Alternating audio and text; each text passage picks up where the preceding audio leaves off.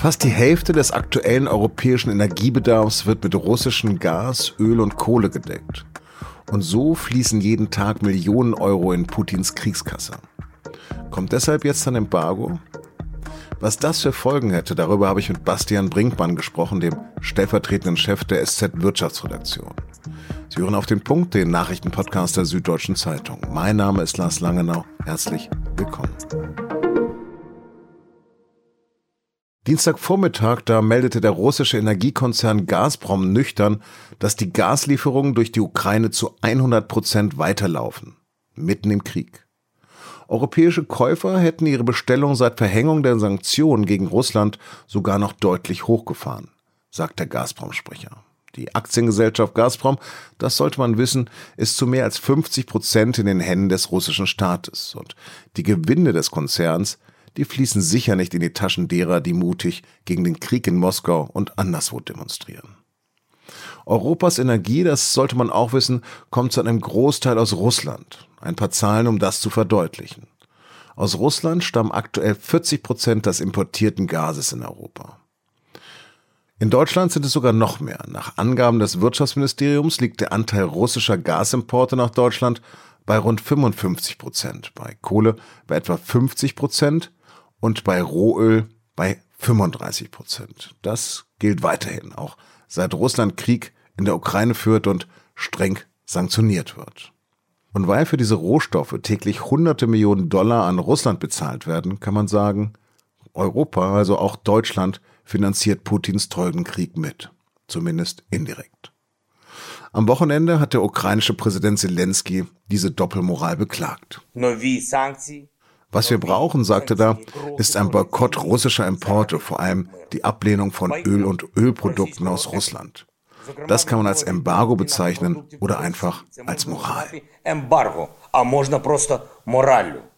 Montag dann hat sich EU-Kommissionspräsidentin von der Leyen wohl auch moralisch angesprochen gefühlt. Beim Deutschlandfunk bleibt sie beim Thema Energieembargo aber äußerst vage. Wir werden sehen, wie die weitere Entwicklung ist. Nichts ist vom Tisch. Das äh, ist das Motto von Anfang an gewesen. Und Sie haben gesehen, dass unsere Sanktionen schnell, geeint und enorm wirksam ähm, gekommen sind. Und das ist nicht das Ende. Heißt das also, ein Embargo könnte noch kommen? Die Wirtschaft warnt vor einem Desaster und weder Kanzler Scholz noch Vizekanzler Robert Habeck wollen davon etwas wissen. Aber die Staats- und Regierungschefs der EU wollen bei ihrem Gipfel am Donnerstag und Freitag in Versailles den Abbau der Abhängigkeit von russischer Energie beschließen. Weil also die Diskussion um ein Embargo zunehmen wird, hat dann am Montagabend der russische Vizeministerpräsident Alexander Nowak reagiert. Russland sei auch in Krisenzeiten ein zuverlässiger Energielieferant, sagt er. Aber man habe das volle Recht, eine spiegelgerechte Entscheidung zu treffen.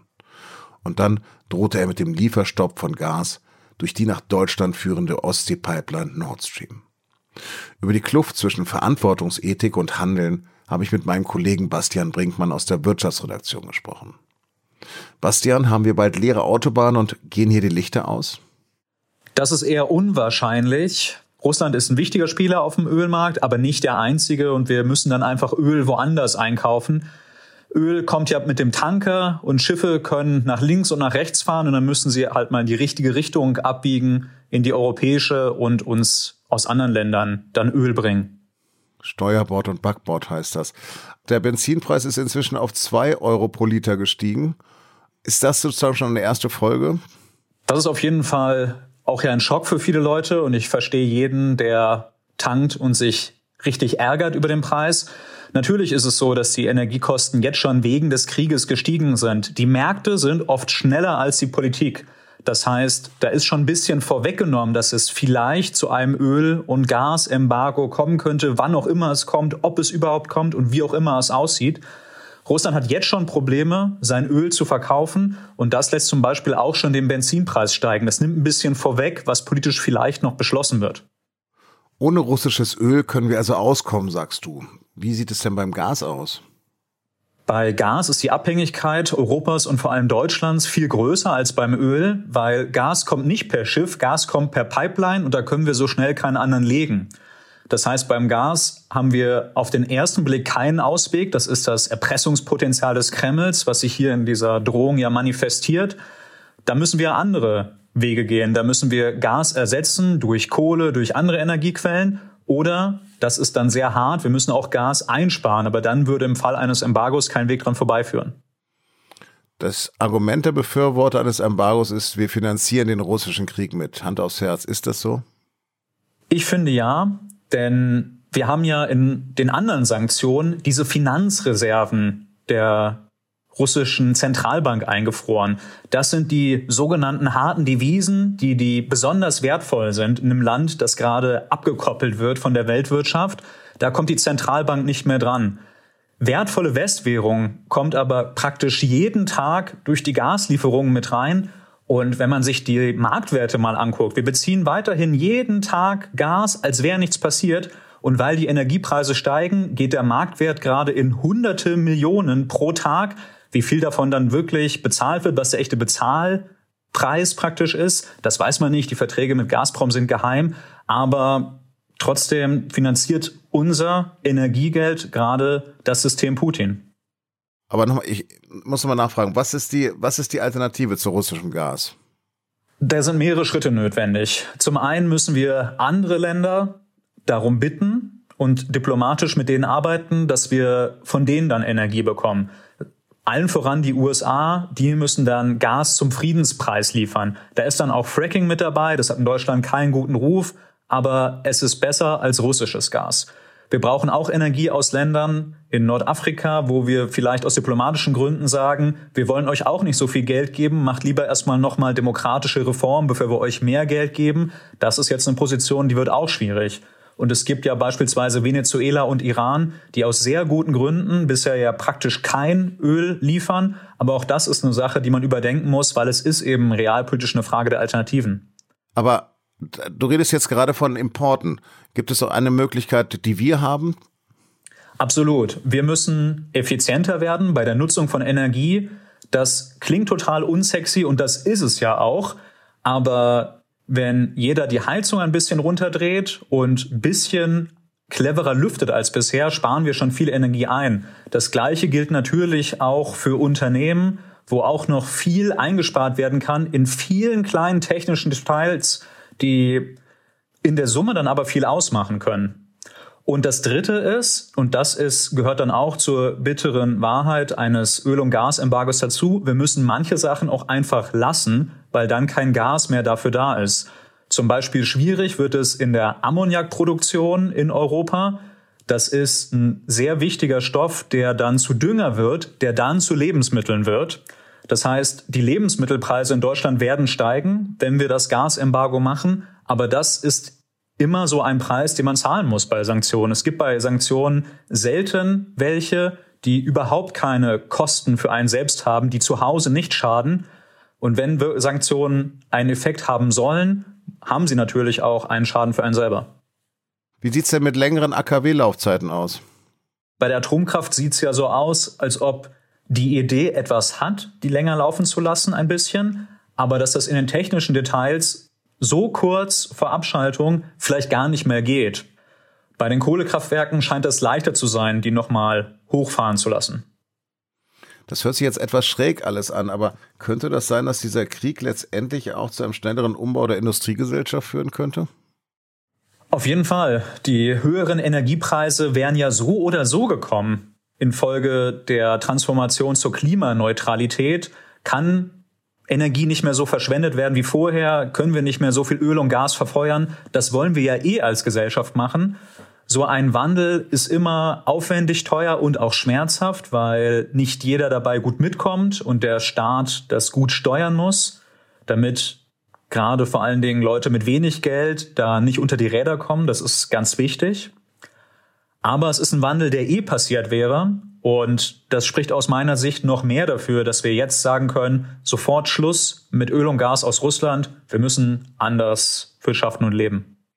Welche Konsequenzen hätte es denn für Russland, wenn sie, wenn die Drohung wahrgemacht werden würde? Die verlieren laufende Einnahmen. 100 Prozent so wasserdicht können Sanktionen gar nicht sein. Die werden noch ein bisschen was auf dem Weltmarkt verkaufen können. Wie viel hängt dann ab von den Details. Aber wenn wir es schaffen, die Einnahmen um 50, 60, 70, 80, 90 Prozent zu senken, das ist ja so, jeden Monat kommt das Gehalt aufs Konto, jeden Tag überweisen wir Geld an Russland. Wenn das eigene Gehalt um 50, 60, 70, 80, 90 Prozent sinkt, dann ist die Not groß. Und das ist natürlich auch der Druck, der auf den Kreml dann gemacht werden soll, um zu zeigen, so geht es nicht. Russland hat andererseits aber auch immer gesagt, er ist selbst in Krisenzeiten ein verlässlicher Energielieferant. Jetzt reden wir über diese, dieses Embargo, was kommen könnte. Es gibt ja auch Stimmen, die sagen, wenn wir Energie als Waffe einsetzen, dann haben wir überhaupt gar keinen Weg mehr in Kreml. Was hältst du davon? Es ist die nächste Eskalationsstufe der Sanktionen. Das ist ein diplomatisches Mittel mit schweren wirtschaftlichen Folgen, mit großen Einschnitten. Aber was ist denn die Alternative? Wollen wir Putin einfach weitermachen lassen mit dem Kriegshorror in der Ukraine? Das wäre ja die Alternative dazu. Und das ist aus meiner Sicht keine Alternative. Natürlich ist ein Öl- und Gasembargo die nächste Eskalationsstufe der Sanktionen, aber sie muss aus meiner Sicht kommen. Bastian, vielen, vielen Dank für das Gespräch. Ich danke. Und kurz nach dem Gespräch erreicht uns dann die Mitteilung, die USA planen offenbar tatsächlich den Import von Öl aus Russland zu verbieten. So heißt es aus Regierungskreisen in Washington, auch die New York Times berichtet darüber. Von dem Bann könnte laut den Berichten nicht nur Öl betroffen sein, sondern auch Flüssiggas und Kohle. Nur sind die Vereinigten Staaten auch weit weniger von russischer Energie abhängig. Eine entsprechende Ankündigung von Präsident Biden soll es noch am Dienstagabend geben. Verfolgen können Sie das auf sz.de. In der Ukraine laufen gerade wieder Versuche, Zivilisten aus angegriffenen Städten zu evakuieren, mehr oder weniger erfolgreich. Russland und die Ukraine werfen sich gegenseitig vor, manche Routen zu beschießen. Chinas Präsident Xi hat die Lage in der Ukraine als zutiefst beunruhigend bezeichnet. In einer Videokonferenz mit Scholz und Frankreichs Präsidenten Macron rief er beide Seiten dazu auf, in den Verhandlungen voranzukommen, um eine große humanitäre Krise zu verhindern. Bislang aber hat China den Krieg nicht verurteilt. Die Invasion beschäftigt auch die Justiz in Deutschland. Wegen möglicher Kriegsverbrechen durch russische Soldaten ermittelt jetzt die Bundesanwaltschaft in Karlsruhe in einem sogenannten Strukturermittlungsverfahren. Dabei geht es darum, die Geschehnisse vor Ort zu dokumentieren, Informationen zusammenzuführen und Beweise zu sichern. Ziel des Verfahrens ist es, später einzelne Personen strafrechtlich verantworten zu können. An diesem Dienstag, also am 8. März, ist Weltfrauentag. Dabei gehen Frauen weltweit für ihre Rechte an die Öffentlichkeit. Zu diesem Anlass hat auch die Menschenrechtsorganisation Amnesty International darauf aufmerksam gemacht, dass die vielen Krisen der Welt gerade besonders auf Frauen negative Auswirkungen haben. Laut Amnesty wurden im vergangenen Jahr die Rechte von Frauen und Mädchen überproportional eingeschränkt. Auch in Deutschland rufen viele Frauen zum Kampf gegen Sexismus und für Gleichberechtigung auf.